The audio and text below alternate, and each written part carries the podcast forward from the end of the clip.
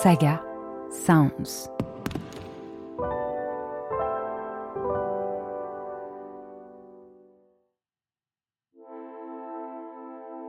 Il y a 50 ans, paraissait un rapport scientifique qui fit l'effet d'une bombe.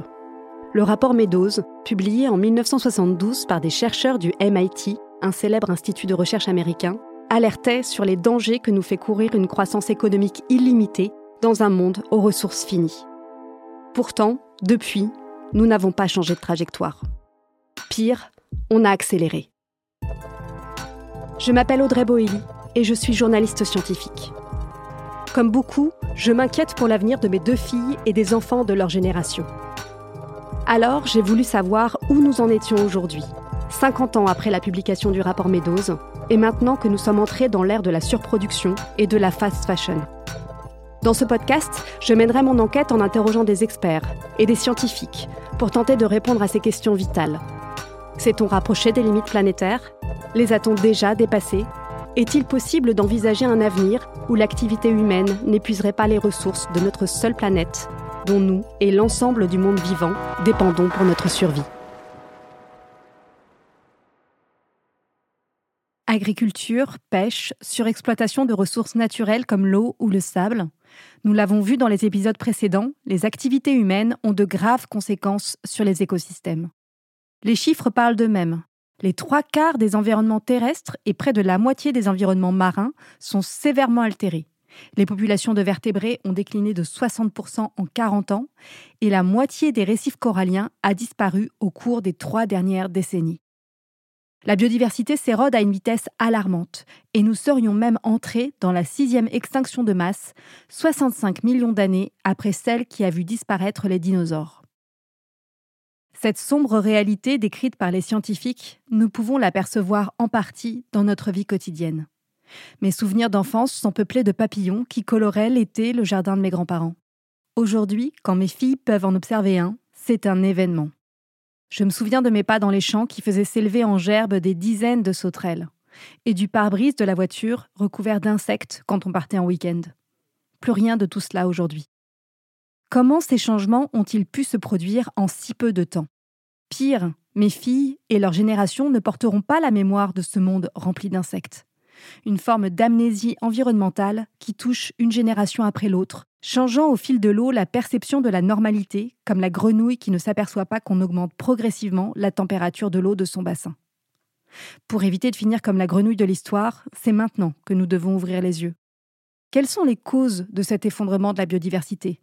Pourquoi devons-nous nous en soucier et comment stopper cette destruction du vivant? Pour en parler, j'ai le plaisir de recevoir Sandra Lavorel. Bonjour. Bonjour. Sandra Lavorel, vous êtes écologue, directrice de recherche au CNRS et membre de l'Académie des sciences. Vous êtes l'une des autrices du rapport de l'IPBES, la plateforme internationale pour la biodiversité et les services écosystémiques, qui est l'équivalent du GIEC pour la biodiversité. Et vous présidez aussi la déclinaison de cette plateforme sur le territoire français. Vos travaux de recherche portent sur le fonctionnement des écosystèmes en réponse aux changements globaux et sur les services que nous rendent ces écosystèmes. Sandra Lavorel, j'évoquais en introduction la disparition des insectes autour de nous. Est-ce que c'est aussi ce que disent les chiffres? À l'échelle européenne, certaines dans nos régions et à l'échelle globale indiquent que non seulement euh, certaines espèces d'insectes sont en danger, mais ce sont les nombres d'insectes qui sont présents, leur densité, qui sont en fort déclin, quelque chose dont il est légitime de beaucoup s'inquiéter. Et est-ce que ce recul des populations d'insectes, ça a aussi un impact sur d'autres animaux comme les oiseaux par exemple? Tout à fait. Donc les insectes sont euh, euh, des espèces qui sont à la base euh, des chaînes alimentaires de beaucoup d'autres organismes, en particulier les oiseaux. les insectes participent à la nutrition de ces autres animaux. Les insectes aussi participent à d'autres processus des écosystèmes, notamment dans les sols, pour participer au recyclage de la matière organique. Les espèces sont connectées entre elles au sein d'un écosystème. Les espèces sont connectées entre elles par euh, donc euh, qui mange qui, hein, c'est ce qu'on appelle les, chaînes, les chaînes trophiques, et éventuellement aussi des échanges d'énergie, euh, des échanges de matière entre, entre ces espèces. Et ça, c'est le fondement du fonctionnement de tous les écosystèmes. Et c'est un peu l'analogie de la tapisserie. Si on tire sur un fil, c'est l'ensemble qui risque de se débobiner? Les écosystèmes, ce sont un ensemble de relations intimes entre différentes espèces Ces connexions, elles sont plus ou moins étroites, mais ce que l'on sait, c'est que ce réseau, il est très fortement connecté, et si on en détruit une partie, euh, la perturbation risque de se propager à l'ensemble du système. Comment expliquer la disparition des insectes et des pollinisateurs comme les abeilles? Donc il y a de, multiples causes. Il y en a une qui est euh, très bien établie, ce sont les, pesticides. Il n'y a aucun doute sur leur rôle dans la disparition des insectes, dans l'affaiblissement de, leur nombre. Euh, sont aussi en cause, selon les régions, des changements euh, du climat. Et puis, bien entendu, la perte des habitats pour ces insectes. À quel point est-on touché par un recul de la biodiversité en France? Eh bien, le recul de la biodiversité euh, touche la France euh, tout comme le reste du monde. Euh, vous avez évoqué l'exemple des insectes. C'est aussi le cas très notoirement pour les oiseaux, et en particulier les oiseaux dans les zones agricoles, qui ont très fortement diminué au cours des dernières décennies. On parle de début d'une sixième extinction de masse du vivant. Qu'est-ce que ça veut dire exactement? Alors cette crise d'extinction, elle réfère à deux choses à la fois euh, l'amplitude, hein, le nombre d'espèces qui, euh, qui s'éteignent, et la rapidité à laquelle ça se, ça se produit. Donc, ce qu'il faut savoir, c'est que dans l'histoire de la Terre, l'histoire euh, géologique, on a eu d'autres crises d'extinction, mais on a aussi à tout moment des espèces qui s'éteignent et des espèces qui apparaissent. Donc, on estime que ce taux de base, il est environ d'une espèce éteinte pour 10 000 espèces et par siècle. Donc, c'est pas négligeable. Et ce que l'on estime aujourd'hui, c'est que le taux actuel est de 100 à 1000 fois plus élevé que ça. Pour quelles raisons se sont produites les précédentes extinctions de masse? Alors, on ne le sait pas toujours. Euh, le cas des dinosaures est celui qui est le mieux connu du, grand public. Donc, euh, de manière générale, euh, ça peut être des événements climatiques brutaux. donc, par exemple, liés à des changements dans la, rotation de la Terre, dans sa position par rapport au, au Soleil. ça peut être des événements de nature astronomique, avec potentiellement euh, des météores qui auraient touché la Terre. En tout cas, ce sont toujours des causes qu'on appellera géologiques. Et là, c'est la première fois que c'est une seule espèce qui provoque une extinction de masse sur notre planète. Oui, donc euh, l'humain est le premier, euh, la première espèce qui, par sa densité, mais aussi son emprise sur tous les écosystèmes, est capable d'ainsi impacter absolument toutes les autres espèces. Si rien ne change, combien d'espèces sont menacées d'extinction à l'avenir? Alors, on estime euh, que dans le siècle à venir, on pourrait perdre jusqu'à un million d'espèces. Euh, les études concluent que la limite planétaire concernant la biodiversité est dépassée. Qu'est-ce que ça signifie concrètement? La notion de limite planétaire, euh, elle cherche à identifier des seuils au-delà desquels euh, le système Terre, la planète Terre, se trouve dans une configuration où elle peut euh, changer, basculer à, tout moment. Alors pour la biodiversité, euh, on a du mal à avoir des seuils. On n'est même pas sûr de ce que veut dire un seuil de biodiversité à l'échelle de la planète. Toujours est-il que si on prend cette, métaphore de limite planétaire, donc plutôt en tant que concept que en tant que chiffre, on estime effectivement que les changements de biodiversité en cours ont le potentiel de modifier le fonctionnement de tous les écosystèmes. Est-ce qu'il faut s'attendre à ce que le changement climatique euh, que vous avez évoqué accélère euh, ce phénomène? Euh, le changement climatique n'est pas du tout la première cause de menace sur les espèces actuellement. Ce qui est très important de comprendre, c'est que le changement climatique va amplifier en fait les effets de toutes les autres menaces sur la biodiversité. La biodiversité, c'est pas seulement les grands animaux, mais aussi beaucoup d'organismes qui sont peu visibles. Dans un gramme de terre, par exemple, il y a jusqu'à un milliard de micro-organismes. Est-ce qu'on peut dire que nos activités affectent toutes les formes de vie à toutes les échelles? Alors, nos activités euh, affectent sans aucun doute la plupart des formes de vie euh, de plusieurs façons. D'abord en modifiant les habitats euh, des espèces, donc pas d'une espèce en particulier, mais par exemple quand on perd de la surface d'un écosystème. J'évoquais tout à l'heure euh, les forêts tropicales, mais c'est la même chose. On a perdu beaucoup de, surface de zones humides. On modifie beaucoup des habitats, par exemple les, plateaux continentaux en mer. Là, on perd de l'habitat d'espèces et on est sûr d'impacter euh, d'impacter tout le monde. Et puis ensuite, ce sont par des effets qu'on va qualifier de plus diffus. Nous évoquions à l'instant le changement climatique, mais les pollutions se répandent euh, quasiment partout et donc ont des chances d'affecter de très nombreuses espèces. Est-ce qu'on peut dire que globalement, l'homme est sorti des cycles naturels en surconsommant des, ressources et en produisant des déchets qui ne peuvent pas être absorbés par la nature? En tout cas, euh, l'espèce humaine a bouleversé euh, les cycles dont, elle fait, dont elle fait partie, notamment en fait en transformant des matières premières, en créant des nouvelles molécules et en les diffusant dans, l'environnement, souvent en grande quantité. On pense très facilement, bien sûr, au cas des plastiques. Le chercheur euh, Philippe Curie l'a évoqué dans un, épisode précédent concernant la pêche. Euh, la perte trop importante de certaines populations d'animaux peut parfois faire euh, basculer tout un écosystème, comme en Namibie où la surpêche des sardines et des anchois a conduit en fait à la quasi-disparition de ces poissons au profit de grandes quantités de méduses. Est-ce qu'on pourrait observer aussi ce type de basculement dans des écosystèmes terrestres? Tout à fait. Dans les écosystèmes terrestres, l'exemple qui est le, mieux démontré aujourd'hui concerne les, zones on a une transformation de ces écosystèmes, donc en plusieurs étapes. Une perte de recouvrement de la végétation, puis une perte de la fertilité des sols. Oui, une étude récente démontre aussi le risque de basculement de l'écosystème de la forêt amazonienne, qui pourrait devenir une savane, ce qui évidemment serait une catastrophe. La cause, c'est le changement climatique, mais aussi la déforestation due en grande partie à l'augmentation des cultures de soja pour nourrir les animaux d'élevage. Euh, ces animaux d'élevage, ils représentent plus de 90% de la biomasse des mammifères non humains. Est-ce que ce chiffre impressionnant symbolise bien notre emprise sur la nature? Tout à fait. Euh, donc on a, euh, on a évoqué différentes façons dont l'humain euh, la nature. Mais ça, c'est encore un, autre, un autre exemple qui est très, très important et qui, de, de fait, euh, inquiète euh, beaucoup les, scientifiques aujourd'hui. Du fait de la, de la, densité de ces, de ces animaux domestiques, on a toute une partie très, très importante du fonctionnement des écosystèmes qui est en fait divertie vers, vers ces animaux dont le bénéfice est seulement pour, pour les humains. On exploite aussi les animaux sauvages euh, à travers la pêche, mais aussi par la chasse et le commerce de ces animaux. Tout à fait. Euh, donc, euh, le prélèvement direct des animaux sauvages et des plantes sauvages aussi fait partie des causes majeures de perte de la biodiversité et de sa modification. En France, la chasse tue chaque année au moins 22 millions d'animaux. Et euh, sur les 90 espèces qu'on est autorisé à chasser, il y en a près d'un tiers qui sont euh, menacées ou quasi menacées. Est-ce que ces espèces-là devraient être sanctuarisées? Euh, donc la protection des espèces, c'est une mesure donc qui est réglementaire, hein, c'est une mesure internationale. la France est signataire donc de la Convention pour la protection pour la biodiversité.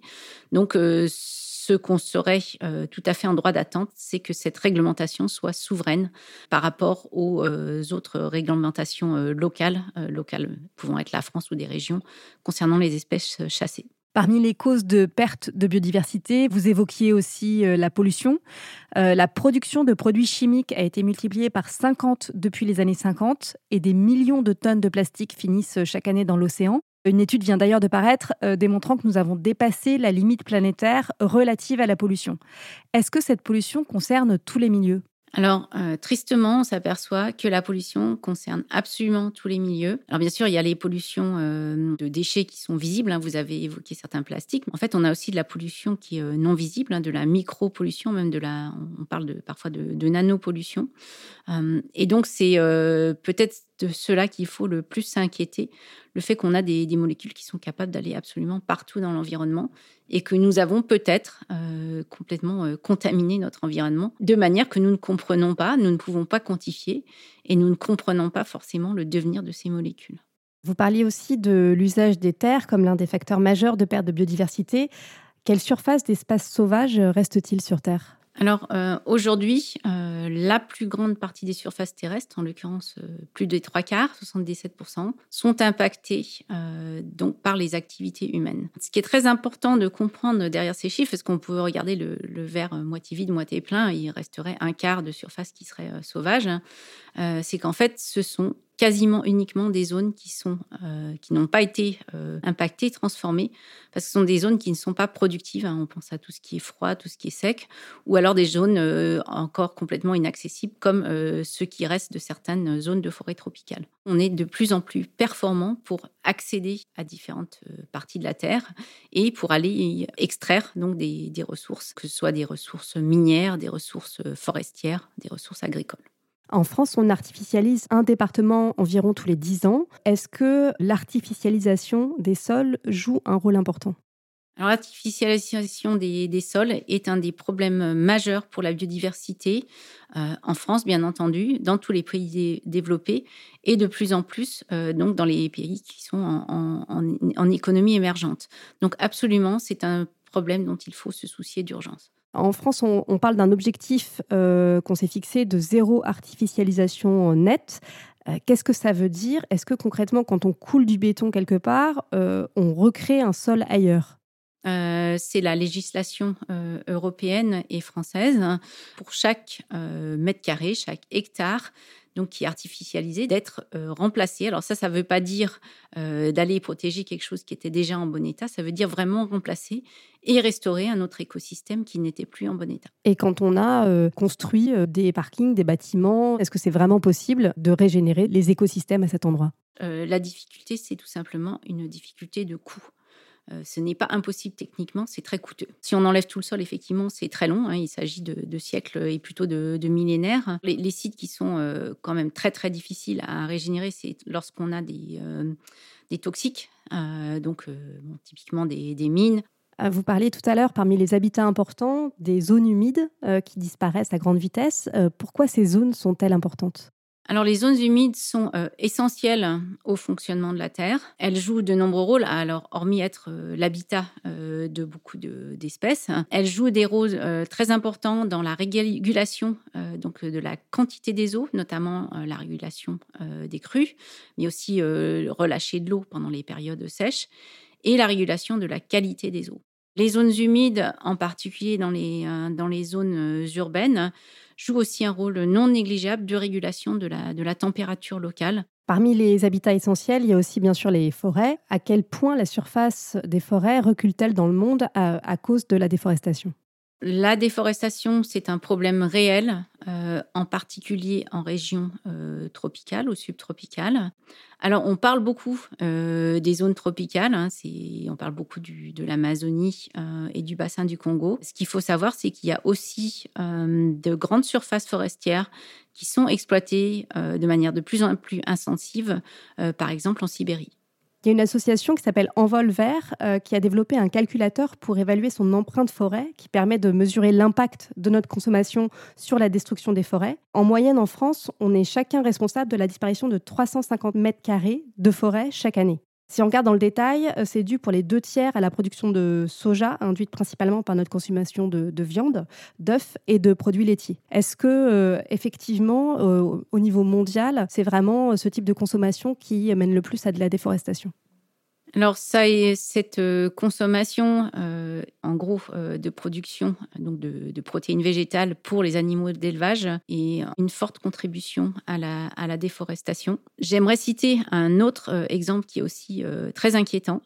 Donc, une des solutions qu'on a pour répondre au changement climatique, c'est de se tourner donc vers des espèces végétales pour euh, produire de l'énergie, donc des, cultures, euh, des cultures à, vocation énergétique. Des agrocarburants, en fait. Des agrocarburants, exactement. Et euh, ça, on en mesure encore sans doute pas complètement l'impact. Et si l'on en vient à ces, à ces agrocarburants, en fait, les surfaces concernées vont être une vraie menace pour beaucoup de régions, et en particulier les régions forestières, dont il est essentiel d'arrêter de les, de les détruire.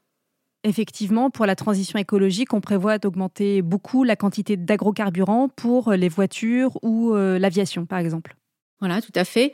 J'en profite aussi, puisqu'on nous parlions de, plastique juste avant, euh, remplacer nos emballages par des emballages qui sont faits euh, à partir euh, de, maïs, de pommes de terre, etc.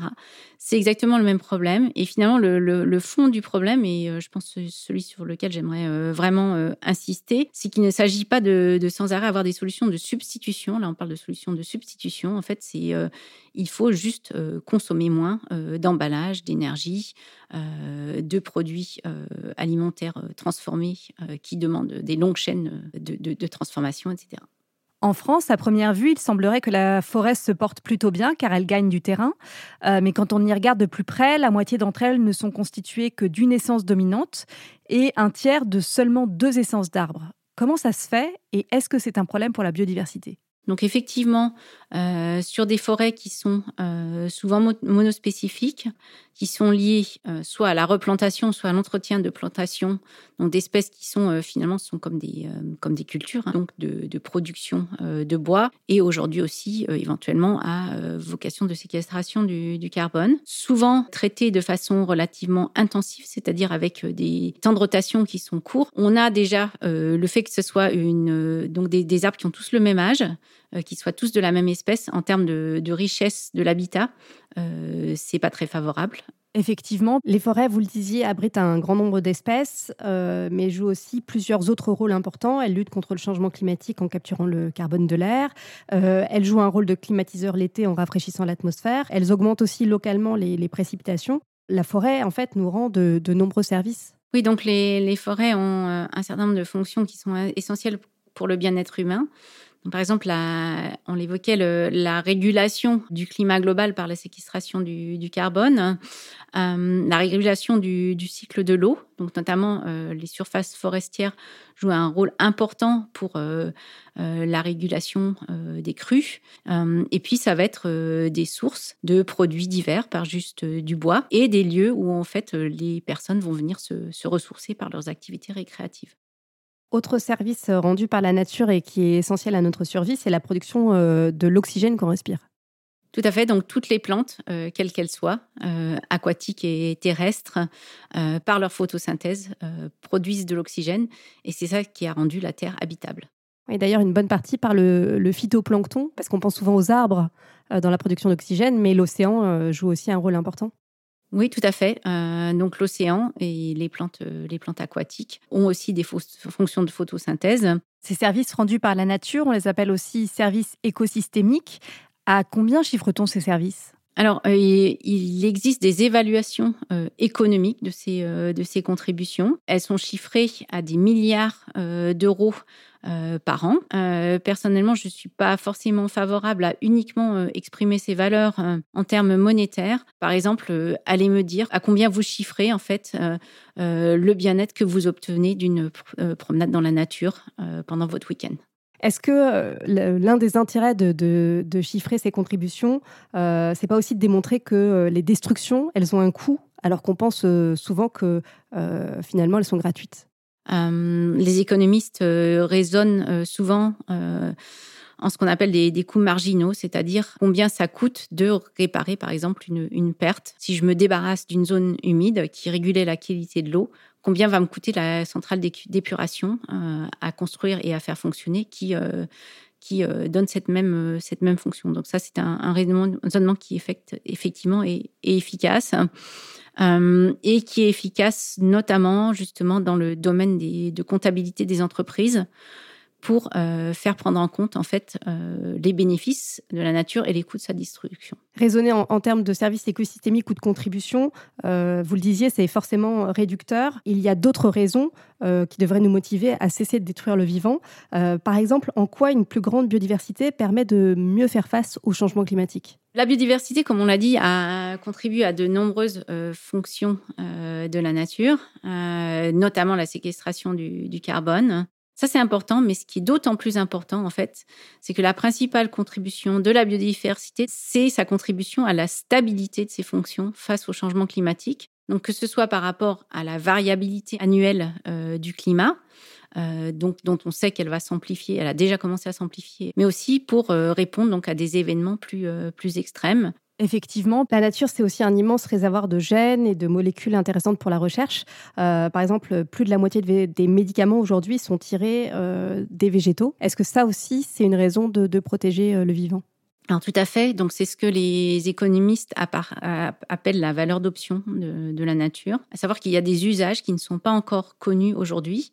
Euh, on découvre effectivement régulièrement des, molécules dans les plantes, mais euh, beaucoup dans les champignons récemment, par exemple, et aussi, euh, par exemple, dans des organismes, des animaux marins, donc des, écosystèmes marins profonds, dont on ignorait jusque-là la, valeur et qui peuvent être utilisés à des fins en particulier pharmaceutiques, voire même alimentaires.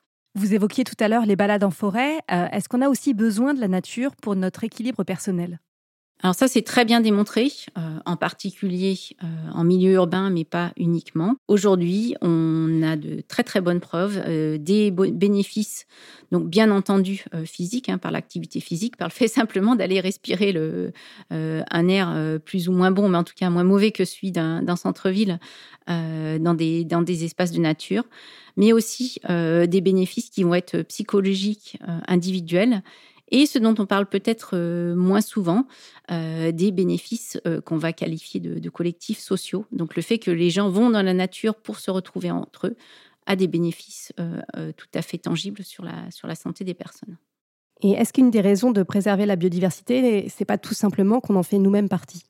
Alors absolument, nous restons une espèce parmi d'autres. Euh, nous, sommes rappelés, nous sommes rappelés à notre modestie par certains euh, événements climatiques euh, de temps en temps, des événements géologiques ou par exemple les, pandémies. Et il est temps que nous nous rappelions quelle est notre place dans cette nature. Pourtant, on a tendance à penser que l'homme se trouve en dehors et même au-dessus de la nature. D'où vient ce biais et faut-il faire évoluer ce point de vue? Alors effectivement, euh, nos sociétés occidentales sont dans un paradigme de séparation de l'homme de la nature. Euh, c'est quelque chose qui s'est euh, formé au, cours de, l'historique des, sociétés occidentales. Euh, ce qui est intéressant, c'est qu'en tant qu'occidentaux, d'avoir conscience que ce n'est pas le cas dans toutes les sociétés. En particulier, et c'est quelque chose, une chose à laquelle s'intéresse beaucoup l'IPBES, dans les, beaucoup de sociétés indigènes, on n'a pas du tout la même relation à la nature, où soit l'homme fait partie de la nature, soit et où l'homme, en fait, a une responsabilité par rapport à l'état de la nature. Et donc la première chose qui est intéressante, c'est euh, par le, biais de ces, de ces, connaissances qui nous, qui nous remontent aujourd'hui, euh, de déjà prendre conscience que cette posture de relation de, l'humain à la nature, elle n'est pas euh, universelle et qu'il y a d'autres façons de procéder. Oui, parmi les démarches en faveur d'un changement de la manière de considérer la nature, il y a celle d'associations comme Wild Legal en France, qui cherchent à établir de véritables droits de la nature. Euh, dans des pays comme la Colombie, la Nouvelle-Zélande, l'Équateur ou même les États-Unis, euh, le statut juridique de forêt, de fleuve, de lac ou d'animaux sauvages a été reconnu, euh, ce qui permet de les doter de droits fondamentaux et donc de mieux les protéger. Mais on voit aussi un mouvement dans le sens inverse, vers un asservissement de plus en plus grand de la nature et jusqu'à la manipuler génétiquement en produisant des organismes appelés OGM. Est-ce que c'est une bonne idée selon vous? Le mouvement général, c'est euh, vers une recherche euh, d'un plus grand contrôle. C'est le modèle de nos, connaissances et de développement de, l'innovation en particulier. Euh, mais à côté de cela, je pense qu'on a une reconnaissance accrue à la fois du droit et de l'utilité de la nature à évoluer par elle-même. Ceci est particulièrement intéressant quand on pense, par exemple, aux effets du changement climatique, où on s'aperçoit que euh, la transformation euh, des écosystèmes qu'on ne va ni pouvoir gérer euh, ni pouvoir éviter, en fait, peut nous mener à des solutions auxquelles on n'aurait pas forcément pensé. Et en particulier, c'est que les mécanismes évolutifs, hein, d'évolution au sens notamment génétique du terme, recèlent en fait des solutions dont nous ne sommes pas conscients et dont nous ne bénéficierons pas si nous ne laissons pas faire la nature dans un certain sens. Pour revenir à la question des OGM, est-ce qu'une des problématiques, c'est pas le risque d'aller vers une privatisation du vivant? Alors c'est un des versants euh, de l'approche euh, technocentrée euh, du vivant.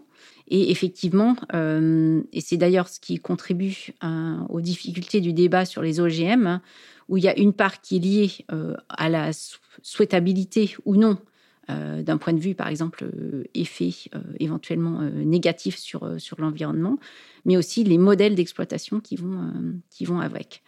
Et donc, dans toutes les recherches sur, la, sur la nature et sur la biodiversité aujourd'hui, on prend de plus en plus conscience de la nécessité de se soucier de l'équité des bénéfices retirés de la nature entre différentes populations et notamment euh, entre des structures euh, privées, euh, et en particulier des, entreprises, et d'autres parties de la population. Oui, surtout dans un monde où le réservoir de ressources naturelles va se réduire à mesure que la population augmente et qu'on détériore notre environnement. Est-ce que, dans le contexte d'un effondrement de la biodiversité, comme on le voit actuellement, la création récente de la plateforme intergouvernementale sur la biodiversité qu'est l'IPBES, dont vous faites partie, montre qu'une prise de conscience est en train d'avoir lieu?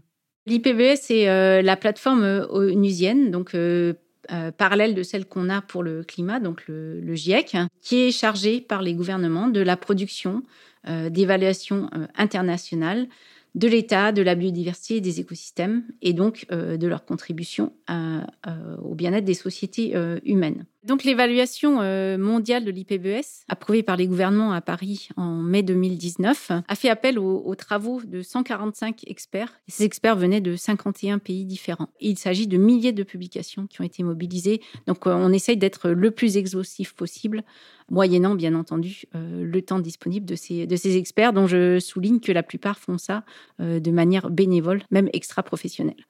Parmi les recommandations de l'IPBES, on retrouve des pistes qui ont été évoquées par les scientifiques que j'ai reçus dans des épisodes précédents, comme l'agroécologie, euh, une approche écosystémique de la pêche ou encore une meilleure euh, gestion de la ressource en eau douce. Effectivement, donc ce sont euh, toutes des recommandations qui sont, qui sont importantes. Je prendrai le cas de l'agroécologie. Les éléments qu'on trouve euh, dans ces rapports en termes de, bénéfices pour la biodiversité, ils sont particulièrement intéressants parce qu'ils intersectent aussi, par exemple, avec euh, les bénéfices pour le climat.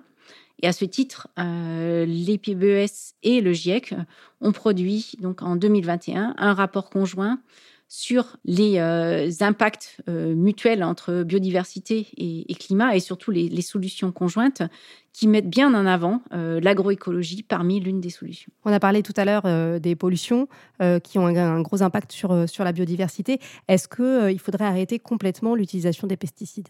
Je pense que euh, les pesticides de synthèse, et en particulier donc euh, ceux que nous connaissons actuellement, qui euh, par ailleurs sont dérivés du, pétrole, il faudra essayer de s'en débarrasser le plus possible. Effectivement, un autre levier majeur serait la sanctuarisation d'aires protégées sur 30% de la surface terrestre sur Terre et en mer. C'est ce que recommande l'IPBES. Où en est-on sur ce point? Il est déjà atteint dans certaines régions du monde, dans certains pays.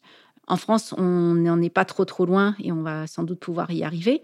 Euh, ce qu'il faut savoir, c'est que derrière ces chiffres, en fait, ces 30%, ils sont habituellement constitués des zones qui ne sont pas euh, productives, qui ne sont pas celles qui sont convoitées pour l'exploitation des écosystèmes. Et donc, si c'est pour atteindre ce chiffre en ne se débarrassant, entre guillemets, que des zones finalement dont on ne sait pas quoi faire d'autre que de la conservation de la nature. C'est pas comme ça qu'on va arriver à des résultats en termes euh, d'endiguement de la crise de l'extraction dans laquelle nous sommes actuellement. Et aujourd'hui, les aires protégées, est-ce qu'elles le sont Il y a différents statuts de protection. Euh, allant de statuts de protection euh, stricte et jusqu'à euh, des, des, mesures qui sont des protections beaucoup plus partielles. En fait, une des difficultés qu'on a aujourd'hui, on n'a aucune idée du bénéfice consolidé de l'empilement de ces différents outils de, de, protection. Et ça, ça reste un grand obstacle à évaluer ce qu'on a et ce dont on a besoin encore pour progresser. Donc si je résume, l'important, c'est pas de pouvoir afficher un chiffre de 30% d'aires protégées, mais que ces aires soient vraiment protégées, ce qui n'est pas le cas aujourd'hui puisque la plupart d'entre elles autorisent des activités humaines. On a réintroduit avec succès différentes espèces disparues localement, notamment de grands prédateurs comme l'ours ou le loup. Euh, faut-il poursuivre cet effort?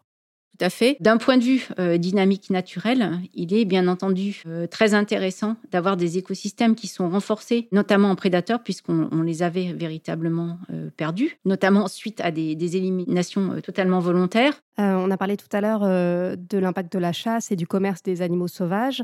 Est-ce qu'il faudrait mieux réglementer ces activités, à la fois pour préserver la biodiversité, mais aussi pour réduire les risques d'épidémies comme celle de la Covid-19 eh bien là, on a, vraiment besoin de renforcer la réglementation. Les instruments, en fait, pour euh, pallier à ces problèmes sont bien entendu d'ordre réglementaire, mais ils sont aussi beaucoup euh, du domaine de l'éducation, de la prise de conscience, mais encore plus euh, de la réflexion sur quelles sont les solutions d'ensemble pour les régions où vivent les gens. On peut penser par exemple aux régions de, savane en Afrique, où se développent aujourd'hui des solutions. On essaye que, par exemple, la, protection des, éléphants et d'autres animaux ne, ne, se fasse pas au détriment euh, de, la, de, la, viabilité en fait euh, pour les populations locales. Une autre euh, source de, virus en provenance des animaux, ce sont les élevages intensifs. Euh, est-ce qu'il faudrait arrêter ce mode d'élevage à la fois pour des raisons sanitaires, mais aussi pour des questions de bien-être animal? Ce n'est pas un bon mode euh, de production euh, pour plein de raisons, donc euh, ni pour la nature, euh, ni pour la santé humaine. Il faut aussi penser aux, effets qui sont un petit peu par, rebond, dans la mesure où, par exemple, ces élevages font une consommation, une application très importante d'antibiotiques et de plein d'autres substances qui sont, nocives, non seulement pour les animaux qui sont en élevage, mais partout autour. Ça veut dire qu'il faut vite se dépêcher de trouver des, des transitions. Hein. C'est comme pour les, pour les énergies. On ne va pas changer du jour au lendemain. On sait que c'est un mauvais modèle, donc il faut s'en débarrasser. Mais il faut surtout aussi trouver des solutions de transition. Et globalement, est-ce qu'on devrait euh, euh, manger moins de viande pour réduire l'espace occupé par l'élevage? La question de la, réduction de la consommation de la viande, c'est surtout une question euh, d'impact environnemental en termes de ressources qui sont utilisées pour nourrir ces animaux. Aussi, ces élevages d'animaux à destination pour la consommation humaine euh, sont auteurs d'une part importante des émissions de gaz à effet de serre à l'échelle mondiale. De l'élevage durable est une solution. Et ça ne veut pas dire de ne pas faire d'élevage du tout. En fait, il s'agit de quel élevage on fait et où on le fait. Euh, pour sortir de la crise écologique, on prône euh, aujourd'hui d'investir dans des technologies dites vertes. Est-ce que, au contraire, il faudrait plutôt investir dans des solutions fondées sur la nature? Les solutions fondées sur la nature, en fait, ce sont toutes les actions pour soit préserver, soit restaurer, soit gérer euh, la nature pour euh, ses avantages en termes de réponse, d'adaptation et d'atténuation au changement climatique, euh, mais aussi des bénéfices, bien entendu, pour la protection de la biodiversité et d'autres bénéfices pour les populations, comme par exemple l'atténuation des risques liés au changement climatique, mais aussi la fourniture, par exemple, de, biens alimentaires, de, bois, etc., de manière durable. Euh, parmi les solutions fondées sur la nature, il y a aussi certaines pratiques prônées par l'agroécologie, euh, comme par exemple remplacer les engrais de synthèse fabriqués à partir d'énergie fossile par le fumier issu de l'élevage.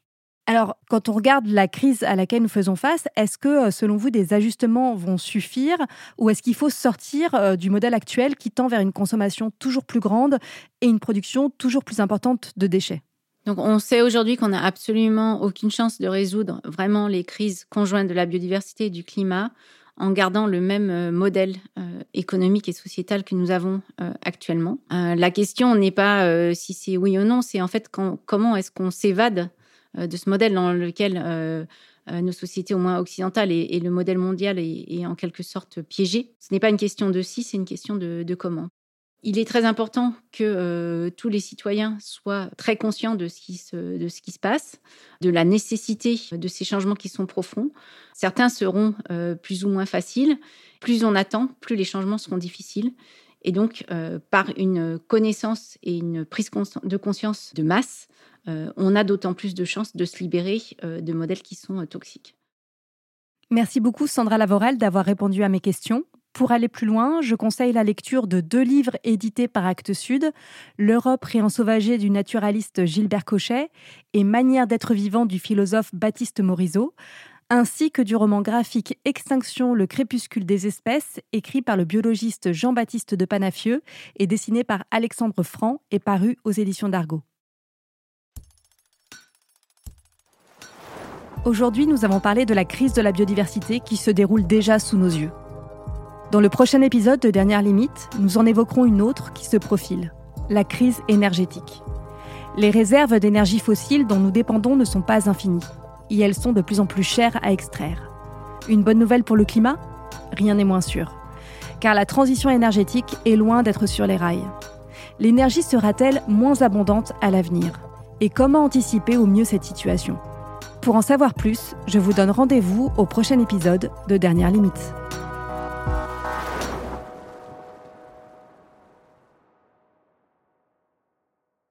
Dernière Limite est un podcast pensé et écrit par Audrey Boelly. La réalisation et la musique sont d'Emma Chevalier, l'illustration de Chloé Nicolai et la production Saga Sounds. Avec le soutien de la Fondation Madeleine, abritée par la Fondation de l'Université Paris-Dauphine PSL. Pour soutenir ce podcast, n'hésitez pas à mettre des étoiles sur votre plateforme d'écoute et à partager ce podcast autour de vous. Et suivez Saga Sounds sur les réseaux sociaux pour être tenu au courant de nos prochaines productions.